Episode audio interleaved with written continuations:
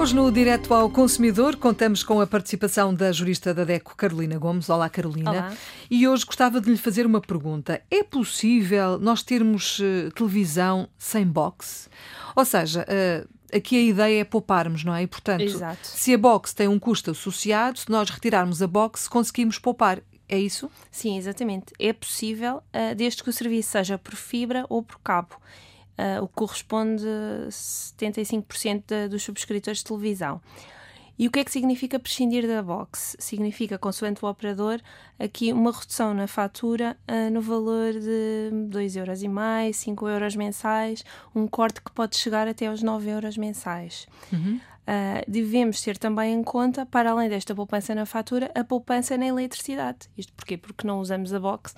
Normalmente, seja a box, o router fica ligado o dia inteiro. Hum. Portanto, aqui também há uma pequena poupança que, se formos verificar depois ao longo do ano, não é? a totalidade vai ser eh, significativa. É bom é perceber o que é que isso implica depois no dia a dia, não O que é? é que isso implica? Uh, então, não pode reproduzir as gravações automáticas, ou seja, não pode recuar até sete dias na programação.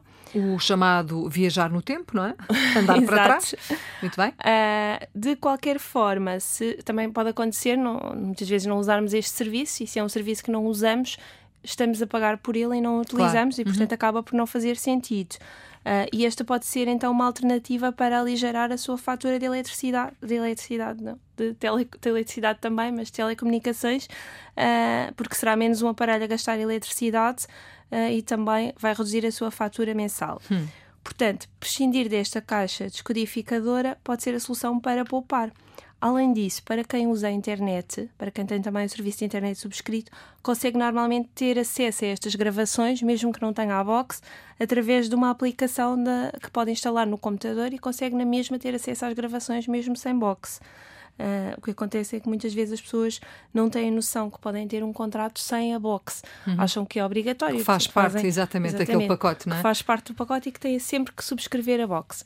Muitas vezes esta box é oferta durante um ano, ah, durante os primeiros dois anos de fidelização, por exemplo, e aí podemos aproveitar.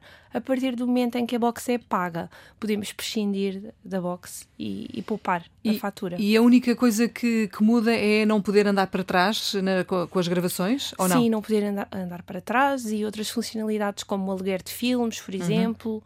Ah, mas de facto, para quem quer ver televisão, e antigamente não tínhamos box e víamos só a televisão, ah, ligávamos e víamos, não andávamos para trás, nem programávamos gravações, nem nada. Claro. Portanto, para quem não pretende esse serviço, é uma forma de poupar. Muito bem, fica eh, aqui o recado. Obrigada, Carolina. A Carolina Obrigada. Gomes é a jurista da DECO. A DECO está connosco diariamente no Direto ao Consumidor.